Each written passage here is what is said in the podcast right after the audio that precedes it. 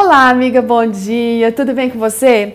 Olha, hoje a gente tem uma história de novo de um milagre fantástico e como é bom contar histórias aqui que falam sobre é, milagres. Ela foi escrita pela Lisiane Nunes Conrad Costa. A Lisiane é casada, mãe de dois filhos, bióloga, mestranda em biociências e saúde, é diretora-presidente do Núcleo Cascavelense da Sociedade Criacionista Brasileira.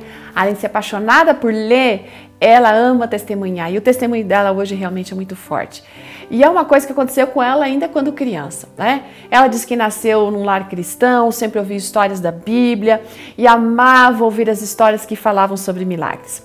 Enfim, ela vem contando que aos nove anos todos eles estavam aguardando com muita ansiedade o nascimento de um bebê. Não era irmãozinho dela, não, mas era um priminho que estava nascendo.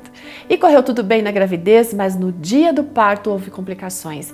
E aquele menino ficou comprometido, sabe? Em termos fisiológicos, né? E também, é, mais especificamente, no digestório e no sistema nervoso era muito frágil. Você sabe, o bebê é muito frágil e ele estava ali vivendo dependendo de aparelhos. E os médicos chegaram a falar dizendo o seguinte: olha, eu sinto muito, mas nem Deus para salvar essa criança. Gente, isso foi de cortar o coração, mas eles eram pessoas que criam em Deus. E a Lisiane, naquela idade, começou a se lembrar das histórias né, que ela tinha escutado na Bíblia, de como Deus havia ressuscitado Lázaro, cuidado e curado tantos outros. E ela começou a clamar a Deus sabe? Porque ela queria muito rever aquele seu é, priminho vivo e ela queria e acreditava que Deus realmente podia fazer um, um milagre. A família toda entrou em oração, suplicando muito por aquele bebê.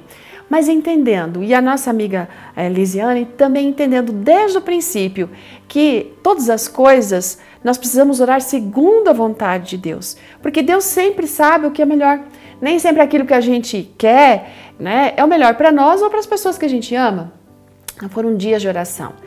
E de repente começou a haver uma melhora naquele, naquele menino. Né?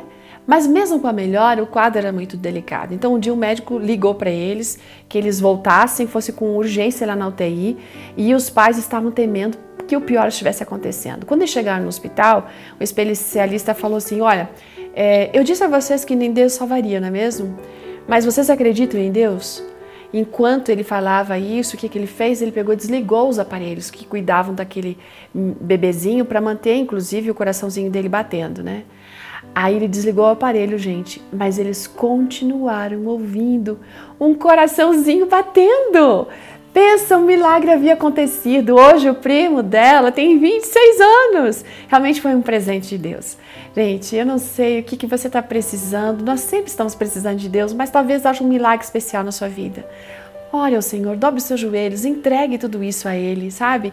E confie no verso do Salmo 37, verso 5, que diz: entrega o teu caminho ao Senhor, confia nele, que o mais Ele vai fará. O mais Ele fará.